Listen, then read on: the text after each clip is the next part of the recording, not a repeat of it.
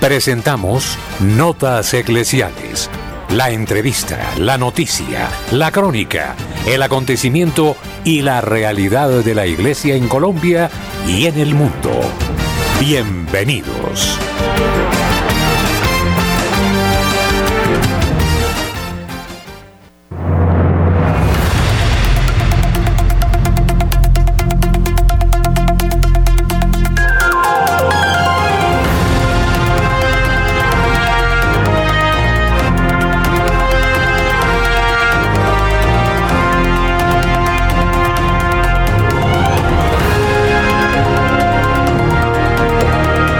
¿Qué tal, apreciados oyentes? Nuestro cordialísimo saludo.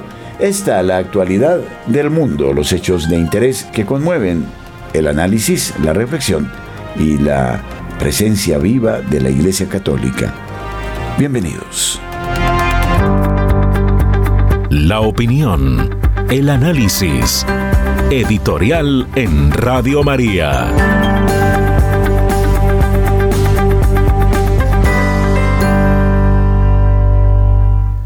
Quisiera hacer una distinción entre el sabio y el versero.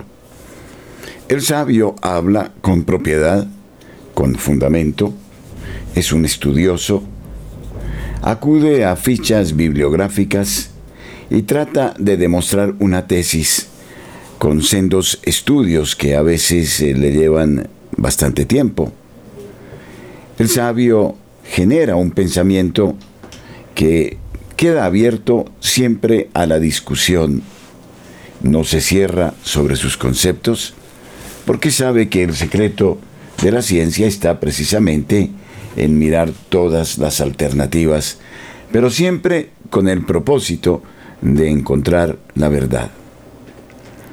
El sabio es paciente, tranquilo, y nunca dice cosas de su propia cosecha, o si las dice las dice después de haber afirmado sus criterios con base en sus propias conclusiones. El versero es uno que aparenta ser sabio y no lo es. Es un dicharachero. Es uno que enreda con las palabras. Es más demagogo que estudioso. El versero es atrevido se precipita y acomoda frases a su propio estilo. Genera diccionarios propios y se compromete en imponerlos. El versero es un engañador. No admite la posibilidad de la discusión. Aunque dice que es alguien que integra a todos, termina siendo el más excluyente, porque su labia y sus palabras huecas terminan siendo dogma y principio que no se puede tocar. Pero el versero es estéril en sus frutos, produce vacío, nada. Y entonces se queda en eso, en las palabras. Es uno que incita los sentimientos y que sabe esconderse detrás de su verso, porque cuando se siente agredido o mm, interrogado por otros, entonces se califica como víctima, como alguien que no es comprendido. El versero normalmente tira la piedra y esconde la mano. Es uno que si acaso llega a decir la verdad, la dice a medias y siempre deja una puerta de escape abierta. Lo que quiere decir lo esconde detrás de las palabras. Eso sí, es sumamente hábil para adornar de ropajes aparentemente de colores llamativos su pensamiento. Es el artista, es un astuto más que un inteligente, que sabe esconder el veneno detrás de muchas palabras. Diríamos que el sabio busca el bien, la verdad, lo que conviene al ser humano y a la naturaleza. El otro es un títere normalmente de intereses externos que se maneja, o mejor, que lo manejan otros y que lo conducen por donde ellos quieren. Priman los intereses subjetivos o los intereses de grupos de poder. El sabio no se deja comprar, da la vida y hasta el martirio. El versero tiene demasiados compromisos y por eso dale que dale a la carreta y a la carreta. Crea términos y los eh, dispone como los únicos válidos. Se los inventa. El versero es un artista para hacer que otros le sigan y vayan detrás y se acomoden más por moda que por verdad a lo que él dice o él piensa. El sabio normalmente se apoya en la honda tradición del pasado, en lo que aprendió de sus padres, bebe de los grandes pensadores de todos los tiempos, logra un hilo conductor hasta establecer la verdad. El versero habla de muchas caras, es subjetivista, es uno que al no tener rigor en su pensamiento, en sus palabras, termina aceptando la mentira como la verdad y negando la verdad como si ella fuera un sofisma. Esta es la realidad que nos agobia. Existen demasiados verseros, vende humo, capaces de situarse en las esquinas de la existencia para con su bla bla bla enredar a todo el mundo. Es uno que dice que las cosas pueden ser y no ser, que lo blanco es negro y lo negro es blanco. Bueno, hay países donde abundan los verseros y se saben vender muy bien. Son más de imagen que de contenido. El sabio suele ser a veces introvertido, recogido en su pensamiento y por eso despreciado. Es un buen examen el que deberíamos hacer con nosotros mismos. ¿Somos rigurosos en la búsqueda de la verdad o somos cuenteros? El versero es un cuentero. El problema es que el sabio nos hace ver el cuento como un cuento y el versero normalmente vende el cuento como si fuera verdad. Y en esa estamos todavía en un mundo que se dice sumamente informado y donde los verseros todavía tienen la varita mágica para enredarlo todo. Nuestros corresponsales tienen la palabra en Notas Eclesiales.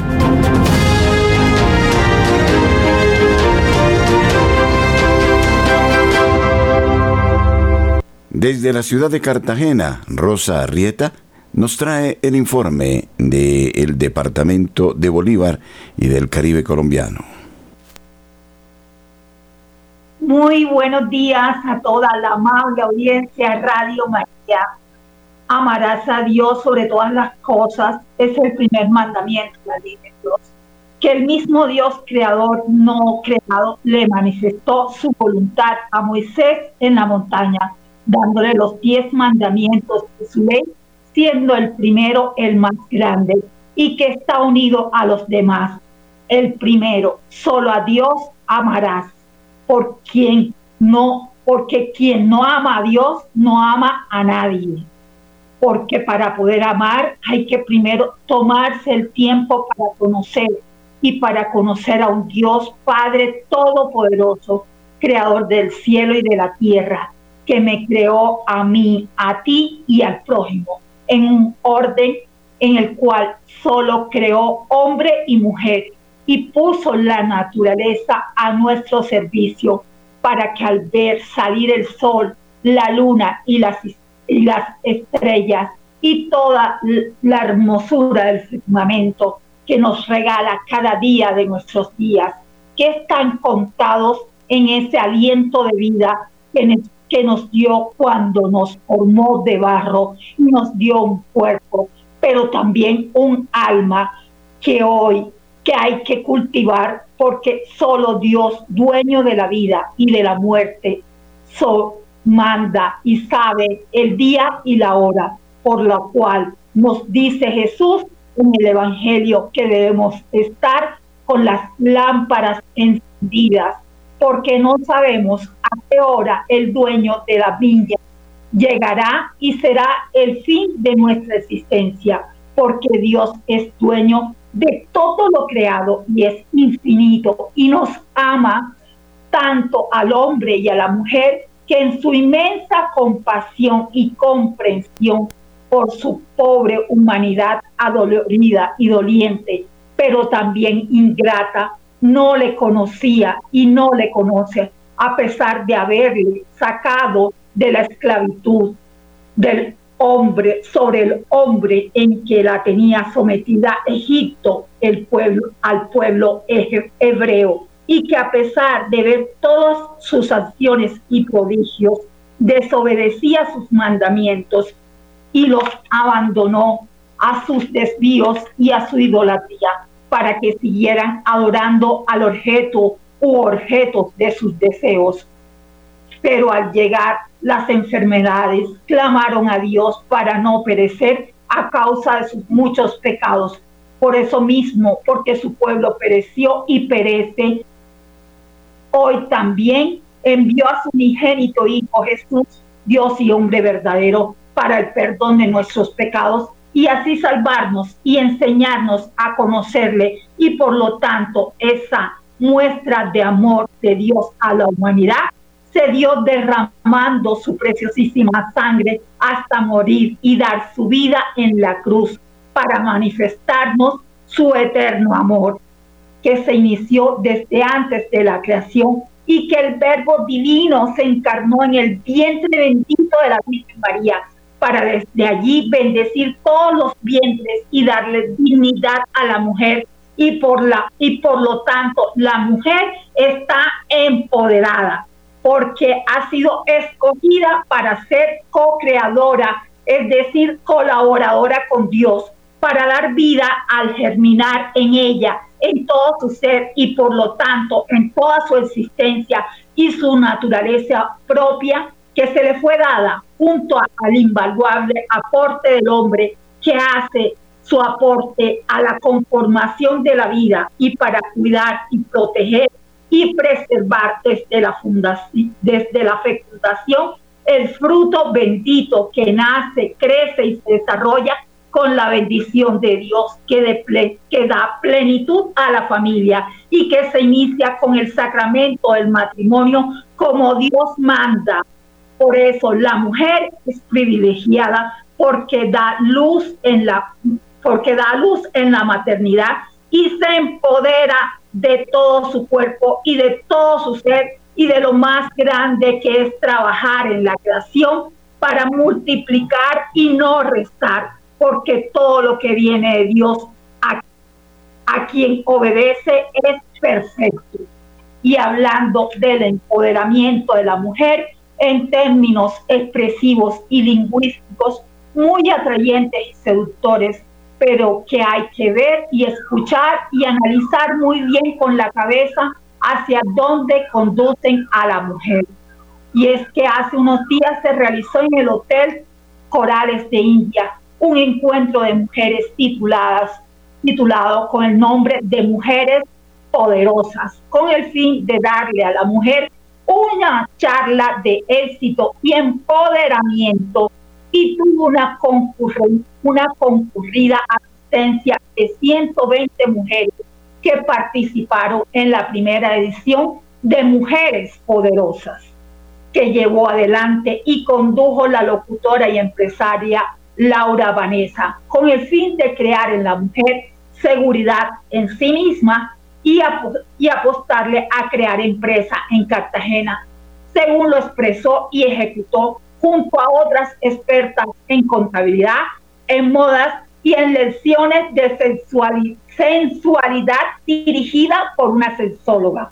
Y es precisamente en este punto donde el famoso empoderamiento hace daño y mucho daño a la mujer, al hombre y a toda la familia, porque lo íntimo y la intimidad de cada ser y por lo tanto de cada pareja no puede seguir siendo y dándole lugar a exteriorizar y, banizar, y banalizar lo que es íntimo y muy natural y que pertenece al ámbito de lo privado y a lo que solo Dios sabe y puede actuar como lo que es el creador. Así que ya basta de llevar lo íntimo y muy personal a lo público y llamarlo empoderamiento.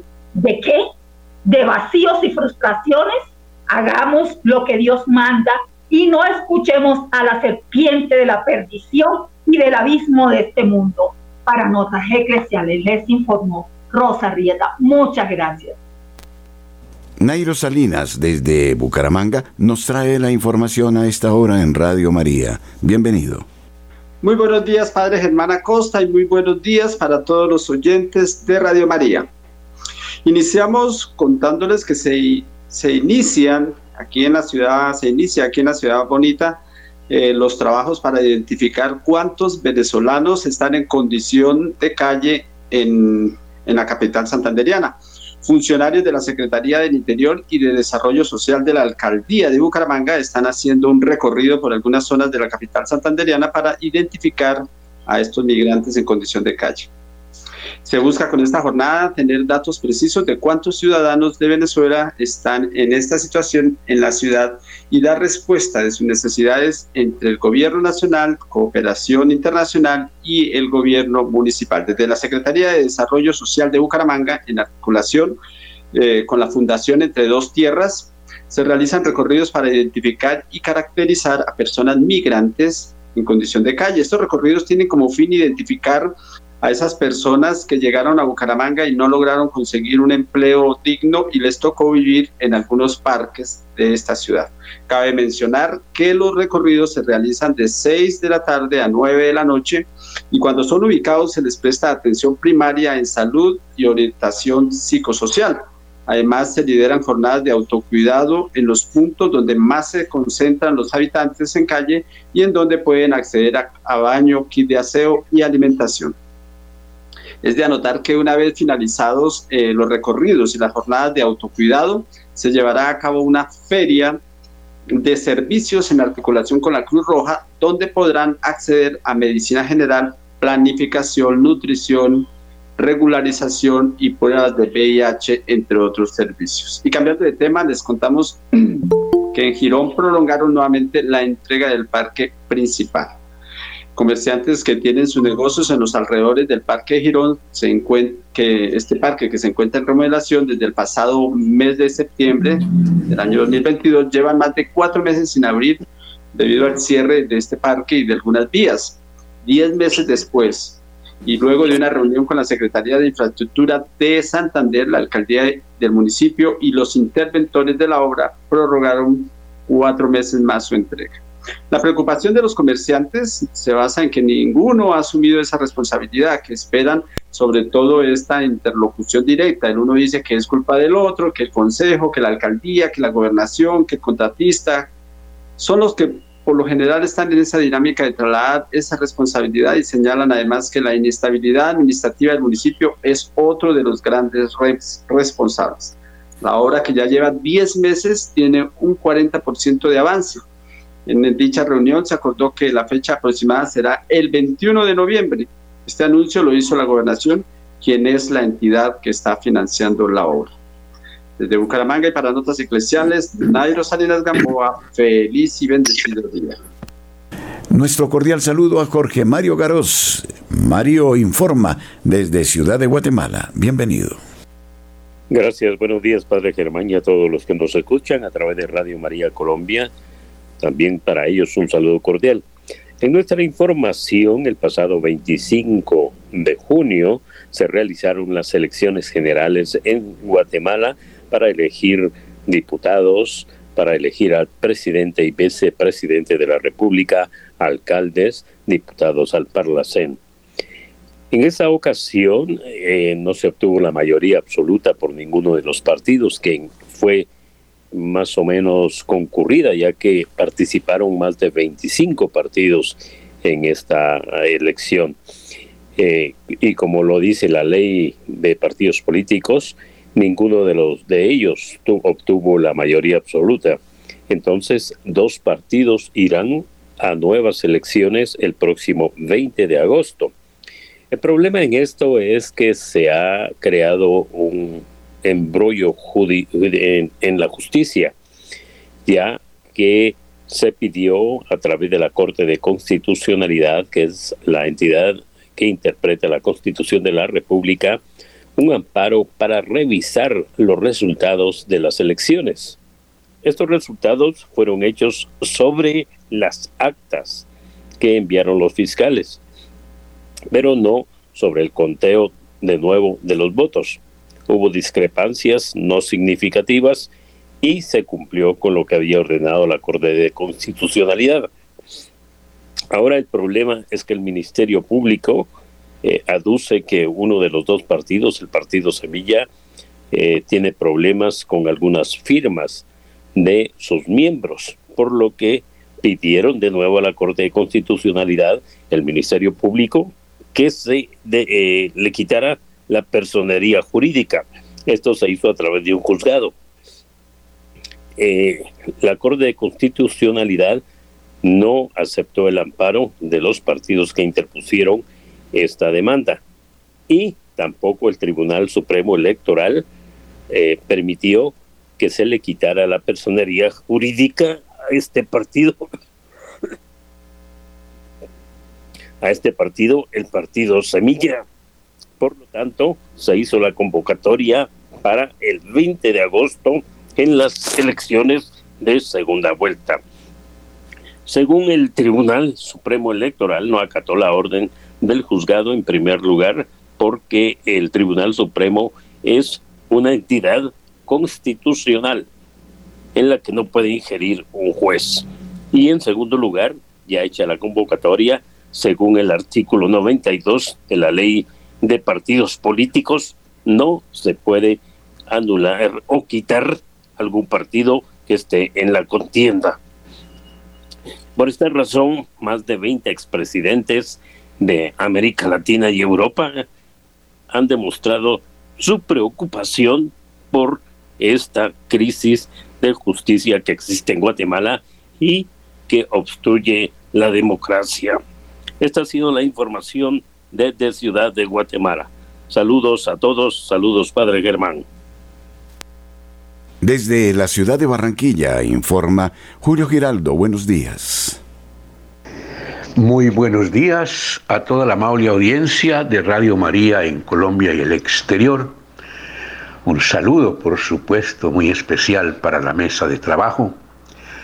Y esto es lo que hoy hace noticia en Barranquilla y la costa norte colombiana. Empecemos con una noticia positiva que son tan escasas en estos momentos en Colombia. Mil becas entregará la gobernación del Atlántico a estudiantes de escasos recursos económicos en este departamento que quieran entrar a las universidades a estudiar carreras que les permitan complementar ese proyecto de vida y abrirse paso para poder enfrentar las situaciones que se les va a presentar. Los estudiantes cuyos requisitos para recibir la beca son mínimos, pues recibirán este regalo y sin duda alguna lo aprovecharán muy bien para que ese proyecto de vida pueda ser exitoso y salir adelante. Felicitaciones entonces a la gobernadora del Atlántico, la doctora Elsa Noguera, y que estas becas sean bien aprovechadas por los estudiantes. Por otro lado, o en otro ángulo de la noticia, balacera en un sepelio deja dos muertos y tres heridos.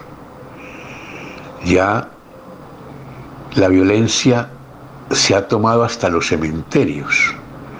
Esto ocurrió en uno de los cementerios más famosos de aquí de Barranquilla, en donde se hacían unas exequias, se hicieron presentes unos pistoleros, mataron a una mujer y a su hija y dejó varios heridos. Se dice que esta tragedia ocurrió posiblemente por un lío de tierras. Tantas cosas que se presentan en esto, pero aquí la noticia es que hemos llegado a tal grado de degeneración que ni siquiera a los muertos los dejamos partir hacia la eternidad en paz. Ya no respetamos el dolor de nadie. Y en pleno entierro ocurre esta tragedia. Por otro lado, ocho muertos en accidente de tránsito entre Dibuya y Ribacha. Esto es en La Guajira. Allí se presentaron estos ocho muertos y nueve heridos al chocar una buceta contra un carro mula. Son muy comunes estos accidentes terrestres en el departamento de La Guajira. Las cifras allí son alarmantes, porque hay una cultura del correr por las carreteras, el que primero llegue. Transitan a velocidades como que fueran aviones los que llevaban allí. Y cada día hay accidentes de tránsito en estos lugares. Aquí también tenemos que apelar a la prudencia, al cuidado de la vida, al tener mucha precaución al manejar para que no ocurran tantas cosas como estas. Bien, y a la espera del desfile de mañana 20 de julio, que también se realizará aquí en Barranquilla, el desfile militar, pues les decimos a todos los oyentes que desde Barranquilla y para Radio María, Julio Giraldo. Desde Medellín, José Luis Hernández trae la noticia. Buenos días. Llegamos con todas las noticias, la información desde la Bella Villa. Atención. Desde el próximo lunes arrancan cierres parciales en la 80 por trabajos del metro ligero. El metro de Medellín advirtió que a partir del próximo lunes 24 de julio arrancarán una serie de cierres parciales sobre la avenida 80 a raíz de trabajos para el metro ligero que pasará por ese eje vial. Se trata de por lo menos 17 tramos en los que habrá restricción parcial que van desde la estación Aguacatala en el sur de Medellín hasta la estación Caribe en el norte. En un comunicado, el metro detalló que los primeros trabajos consisten en labores de perforación y excavación de suelos que se realizará tanto en la vía como en los andenes. Mientras en el caso de los andenes, estos procesos se efectuarán durante las 24 horas en la vía vehicular. Arrancarán desde las 9 de la mañana y se extenderán hasta las 4 de la tarde. En otro lado de la información, el avión más grande del mundo regresó a Antioquia el avión más grande del mundo de regreso a Antioquia. Atención que en la mañana de este martes 18 de julio, entre las eh, nubes del cielo de Río Negro, apareció el gigante Antonov el avión ruso que aterrizó nuevamente en la pista del aeropuerto José María Córdoba con equipos para Hidroituango. Es la segunda vez que el avión más grande del mundo llega a suelo antioqueño, luego de que su primer viaje el pasado 27 de junio, cuando comenzó la tarea de traer las compuertas o mamparos acuáticos, unas estructuras de 80 toneladas de peso que complementó con este segundo viaje y que son fundamentales para concluir los trabajos de las unidades 3 y 4 y que se deben encender antes del 30 de noviembre del 2023, plazo límite establecido en los compromisos con la GREG. En Noticias de Iglesia. Avanzamos en el curso de formación Comunicadores Parroquiales que inició el pasado 15 de julio y que se viene realizando en la Universidad Pontificia Bolivariana, la Arquidiócesis de Medellín, trabajando con los formadores comunicadores de las parroquias para hacer más amena la información. Amigos, ha sido todo el informe desde la ciudad de Medellín. Con mucho gusto, informó su corresponsal José Luis Hernández. Un buen día para todos. Marta Borrero, desde la ciudad de Cali, nos informa. Buenos días. Hola, muy buenos días para todos. Hay crisis en los hospitales del Valle. Las EPS les deben casi un billón de pesos. La Secretaría de Salud dijo que gran parte del recurso retenido proviene de EMSANAR y ASMED Salud. Piden ayuda de la nación. La red de hospitales del Valle del Cauca está pasando un momento crítico por cuenta de la deuda que acumulan las entidades promotoras de salud EPS con los centros asistenciales, la cual está alrededor del billón de pesos, según alertó la secretaria de esta cartera en el departamento, María Cristina Lesmes. El inconveniente más grande provendría de una resolución de la Superintendencia de Salud que data del pasado mes de mayo, la cual le estaría impidiendo a las dos EPS involucradas, ASMED Salud y EMSANAR, hacer los giros a los hospitales para la normal prestación de sus servicios. Comillas. La intervención a ASMED Salud y EMSANAR y una medida adicional que tomó la Superintendencia de Salud atrasó más el giro directo. Al día de hoy no ha sido posible el giro de la empresa EMSANAR con un retraso de más de 30 días para el pago de los trabajadores de los hospitales, manifestó la secretaria Lesmes. Y la otra nota que tengo para ustedes en relación a los postulados para la, alcaldía de Cali, hay un cambio de planes. Escuchen muy bien. Tulio Gómez, que eh, estaba pretendiendo la alcaldía de Cali, dice que ya no, que la alcaldía no, que va por algo más. Después de recoger firmas para aspirar a la alcaldía, el empresario Tulio Gómez, eh, principal accionista del, del equipo América, de Cali parece que desistió de esta idea. El dueño del América, Tulio Gómez, confirmó el lunes que aspirará a la gobernación del Valle del Cauca y no a la alcaldía, como había anunciado anteriormente. El anuncio lo hizo en una entrevista concedida a la revista Semana.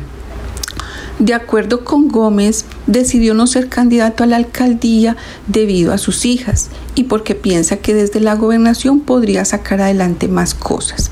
Comillas, estas son palabras del señor Tulio Gómez. Mis hijas no están de acuerdo con que yo sea candidato a la alcaldía de Cali porque dicen que es mucho desgaste y hay mucho tema aquí de ciudad que atañen al departamento, como la infraestructura, el sector agropecuario y desde la gobernación sin duda se pueden hacer más cosas, obviamente trabajando con un buen alcalde, dijo Gómez en diálogo con Semana. Oremos por Santiago de Cali, por nuestra patria colombiana. Mañana que tendremos este festivo, eh, oremos, cubramos con la sangre poderosa de Jesucristo la nación nuestros gobernantes y pidámosle a la Madre de Dios que nos asista con sus ruegos, ofreciéndole santos rosarios por la patria. Soy Marta Borrero desde Santiago de Cali para Notas Eclesiales de Radio María.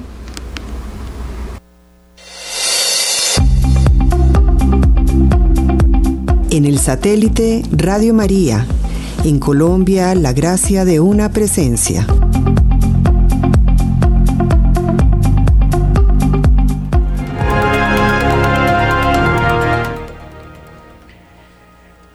Y en Radio María lamentamos profundamente el desastre natural que se ha presentado en la población de Quetame, en el oriente de Cundinamarca, ya caminando hacia los llanos orientales.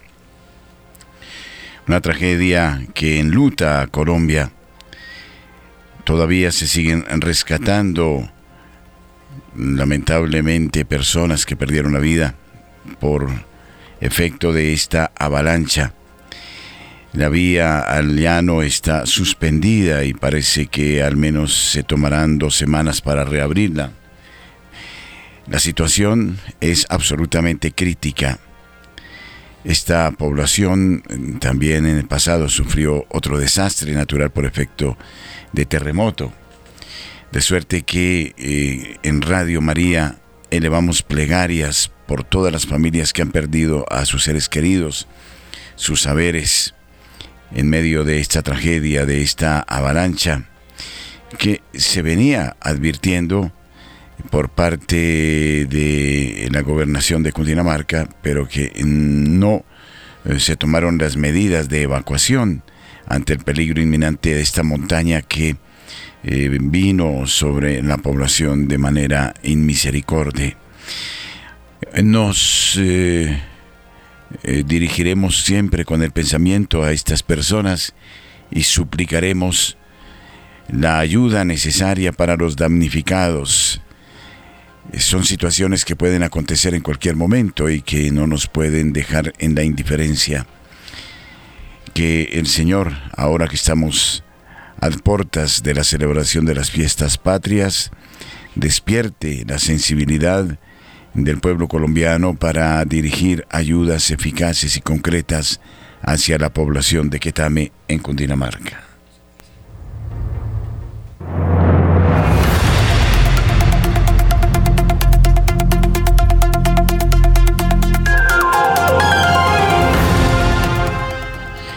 Saludamos a Enrique Gordon desde Ecuador. Muchas gracias por su presencia y por su noticia. Gracias, Padre. Bendiciones, hermanos de Radio María Colombia. Sí, nuestra felicitación para nuestra hermana República en sus fiestas patrias y también en nuestro país. Les comentamos que hay muchos lugares en donde se tiene la devoción del Divino Niño en este 20 de julio, en donde también recordamos que esta tradición nos llegó desde el norte del país. Así que nuestra gratitud. Iniciamos con las noticias en una importante inversión de semáforos inteligentes, radares y cámaras en eh, las vías de tránsito de la capital ecuatoriana complementan un plan para implementar un mecanismo de gestión inteligente de la movilidad de parte del alcalde en funciones, Pavel Muñoz, el alcalde que está en los primeros meses de su gestión y ha hecho cambios importantes alrededor de las principales actividades de la capital ecuatoriana. Esto lo presentó en un evento en la ciudad capital el día de ayer, en donde indicó que también se anuncia para el próximo año una reorganización de rutas del transporte público. En otra información, en cambio ahora con respecto a la salud, alrededor de eh, de 262 mil dosis de una nueva vacuna bivalente se implanta en una nueva campaña nacional que se inicia hoy.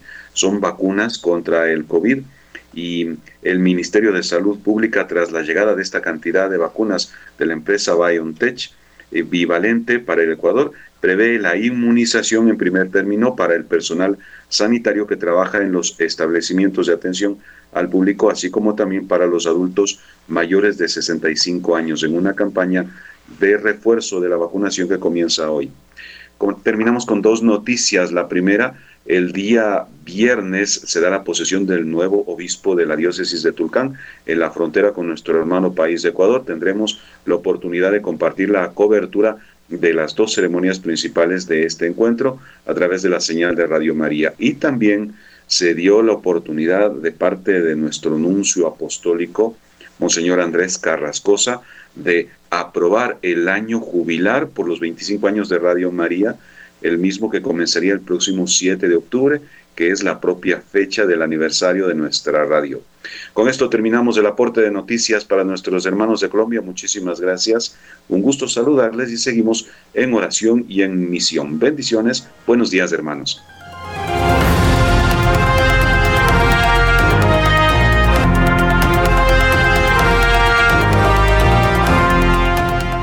Recientemente se reveló la historia de un niño de dos años y medio que tuvo una extraordinaria experiencia cercana a la muerte y hoy dice Jesús sostiene a todos los niños que caen al agua. Luz al final de un túnel, experiencias extracorporales, sentimientos indescriptibles de alegría y paz. Según numerosos relatos de personas que afirman haber vislumbrado el más allá y regresaron milagrosamente para contarlo, esto es lo que se encuentra más allá del umbral de la vida en ese enigmático reino de las experiencias cercanas a la muerte. Pero la historia de Max McKee y su familia es aún más extraordinaria. Max tenía dos años y medio cuando hace apenas cuatro años sufrió un accidente por ahogamiento que lo llevó muy cerca de la muerte. Se despertó al día siguiente con un recuerdo milagroso, ser mecido por Jesús después de caer al agua. Después de ser dado de alta del hospital, Max preguntó a sus padres por qué Jesús tiene heridas y rasguños en las manos y los pies. Dada su tierna edad y su inocencia, esta pregunta fue una prueba para los padres de que su hijo realmente tuvo una experiencia mística, un encuentro personal con Jesús, y recientemente decidieron hacer pública esta particular experiencia para que el mayor número posible de personas supiera qué sucedió y encontrara esperanza en su testimonio. Max, el menor de los dos hijos de Brandon y Courtney Mackey, fue encontrado inconsciente el 11 de julio de 2019 en el fondo de la piscina de su abuela. Brandon y Courtney habían dejado a los chicos allí para unas cortas vacaciones. Courtney, una enfermera registrada, explicó más tarde, mi mamá tiene una gran granja con piscina y Max y su hermano mayor Brody solo querían pasar unos días con ella mientras ambos trabajábamos. Max todavía estaba aprendiendo a nadar y usaba brazaletes en la piscina. Esa tarde, una tarde bochornosa, cuando salió de la piscina para jugar en el jardín, su abuela recuerda haberlo ayudado a quitar los mm, reposabrazos, pero en algún momento volvió a la piscina probablemente para llenar su balde con agua y se cayó. Nadie sabe exactamente cuánto tiempo estuvo allí abajo, pero el tiempo suficiente para que la cuñada de Cugni lo encontrara sin vida en el fondo. Cugni supo de inmediato que algo grave había sucedido cuando recibió una llamada telefónica frenética en el trabajo con sirenas a todo volumen de fondo. Aunque Max estaba inconsciente, el personal de la ambulancia lo reanimó y luego lo llevó de urgencia al Centro Médico Regional de Rapidez en Luisiana, donde los médicos encontraron sus pulmones hinchados y llenos de líquido. Ingresado en la unidad de cuidados intensivos pediátricos del hospital, Nadie podía predecir si Max se recuperaría o si el accidente le causaría un daño cerebral permanente. Courtney y Brandon comenzaron a orar por la recuperación de su hijo y se acercaron a familiares y amigos en busca de apoyo. Cuando se corrió la voz, cientos de personas de su iglesia y comunidad protestante comenzaron a orar por Max. Vino nuestro pastor, dice Courtney, y muchos amigos que iniciaron una cadena de oraciones alrededor de su cama. A la mañana siguiente, Max ha mostrado signos de volver a ser Max. Y unos días después, ya de vuelta en casa, Max comenzó a hablar de su experiencia cercana a la muerte. Cuando estaba en la piscina no tenía miedo. Cuando estaba en la piscina Jesús me abrazó. Luego preguntó, ¿por qué tienes heridas y rasguños en las manos y los pies? Estábamos completamente asombrados, recuerda Cugni. Nunca le habíamos hablado de las manos y los pies de Dios, jamás. Y la forma en que describió a Jesús fue simplemente increíble. La peculiaridad de su edad, su descripción de Jesús, sin que él lo supiera antes, hacía absolutamente creíble la historia de Max. Inicialmente los padres contaron su historia a su iglesia y comunidad local.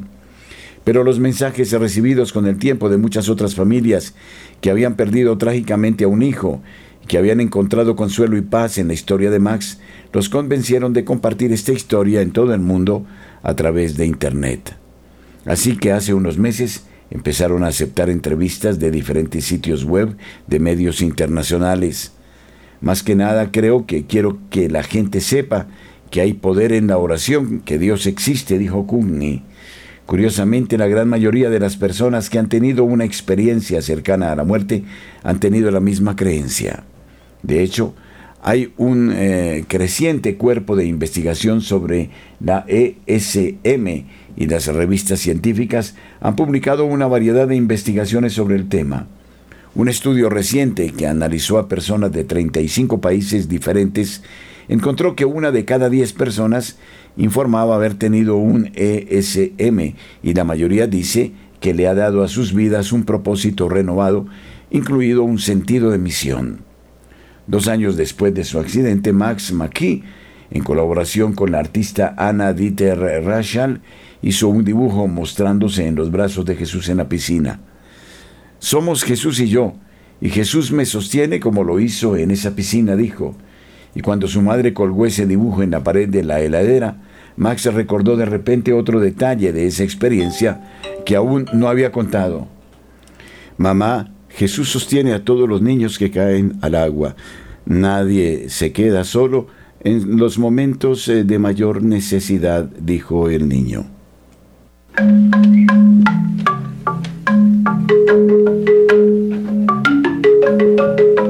El Chocó es un departamento de Colombia con una riqueza natural incomparable. Se destacan la minería, la explotación de maderas, la pesca. Tiene una temperatura promedio de 27 grados centígrados. El clima ideal para disfrutar de sus hermosas playas. Capurganá, Bahía Solano y Nuquí hacen parte de este repertorio de naturaleza y belleza. Y por supuesto, si se quiere deleitar con el baile de las ballenas, tiene que visitar Bahía Solano. Por ser una ciudad costera, usted debe prepararse para disfrutar del pescado más delicioso con un arroz con coco y patacones o, por qué no, un exquisito sancocho de pescado. También en el Chocó Radio María es gracia y presencia en el canal de audio del sistema de televisión de Claro. Gracias Chocó por acogernos.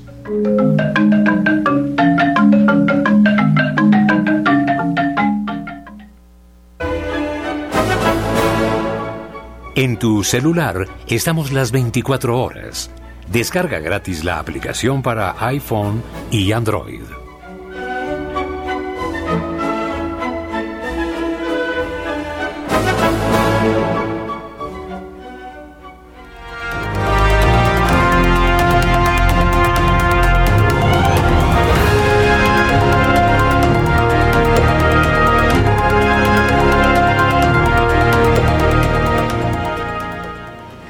Hoy se celebra el séptimo centenario de la canonización de Santo Tomás de Aquino, quien en su obra maestra La Summa Theologiae dedicó dos artículos a la música en relación con Dios, respondiendo a objeciones comunes.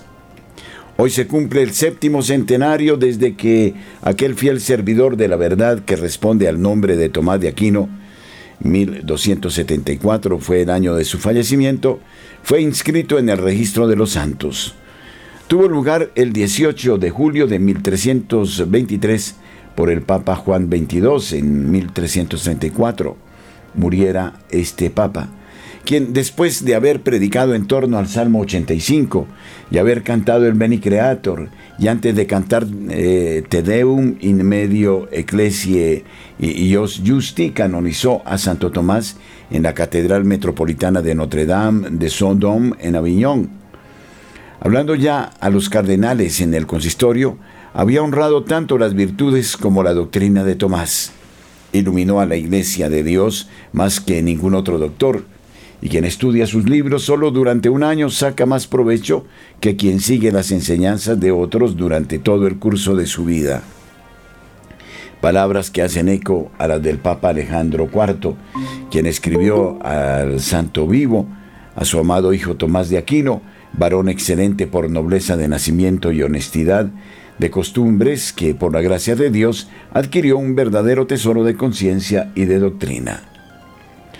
Una de las 512 eh, preguntas, y especialmente dos de los 2.669 artículos de su obra maestra, la Summa Theologiae, esa monumental obra que quedó inacabada, también trata de la música. Tomás de Aquino se hace dos preguntas si se debe alabar a Dios con los labios y si se puede usar el canto para alabar a Dios.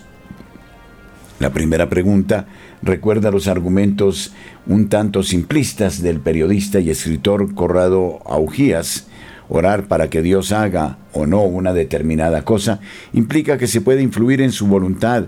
Es la misma lógica que quien invoca un milagro. Además, Augías continúa diciendo que todo Dios es para su creyente muy bueno y omnipotente. ¿Por qué entonces querer doblegar su voluntad según nuestros intereses? En la República del 4 de abril de 2012, Eugías se planteaba estas preguntas. A él, que se define a sí mismo creyente, en una especie de armonía universal que nos une a todos, ya los que piensan como él, Santo Tomás responde, la razón por la que hablamos con Dios es diferente de la que hablamos con un hombre. A Dios nos dirigimos para no manifestar nuestros pensamientos a Él, buscador de corazones, sino para inducirnos a nosotros mismos, ya lo que nos escuchan a honrarlo. Por lo tanto, la alabanza de los labios no es necesaria por causa de Dios, sino de quien la pronuncia, porque de esta manera sus efectos se excitan hacia el Señor por medio de la alabanza. Y el hombre, por el hecho de elevarse a Dios con la alabanza divina, se distrae de las cosas que le son contrarias. En este sentido, la música tiene la posibilidad de exhortar, despertar y purificar, estimulando las almas ad compunctionem ad effectum Dei.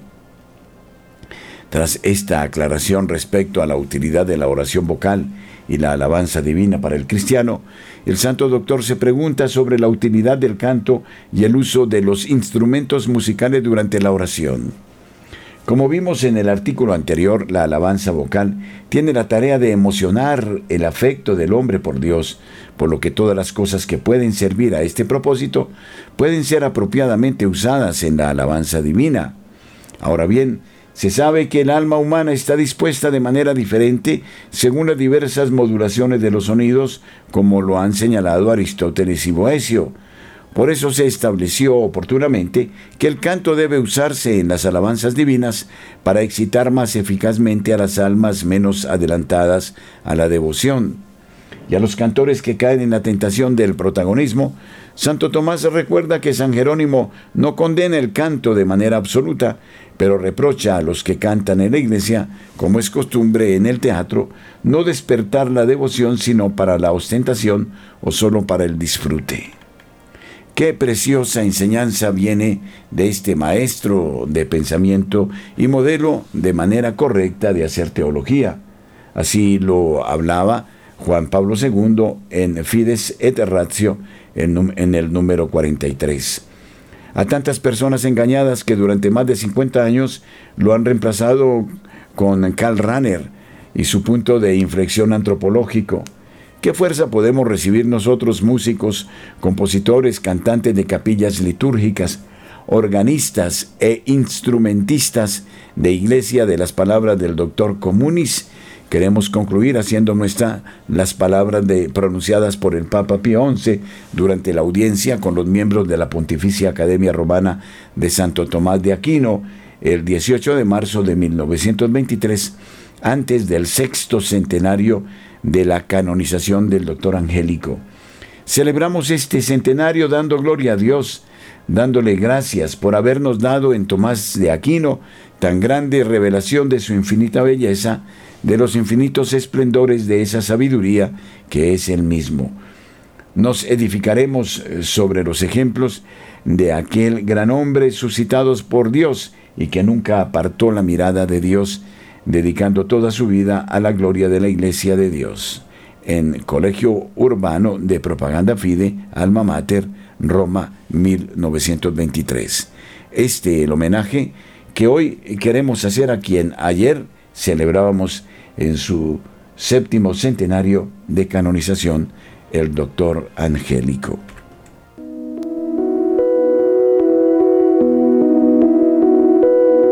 Somos Radio, somos Radio María.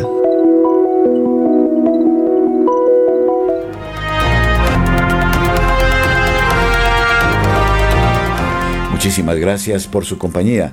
Luis Fernando López, Wilson Urquijo, Camilo Ricaurte en la edición y este servidor, el Padre Germán Acosta, les invitamos de la manera más cordial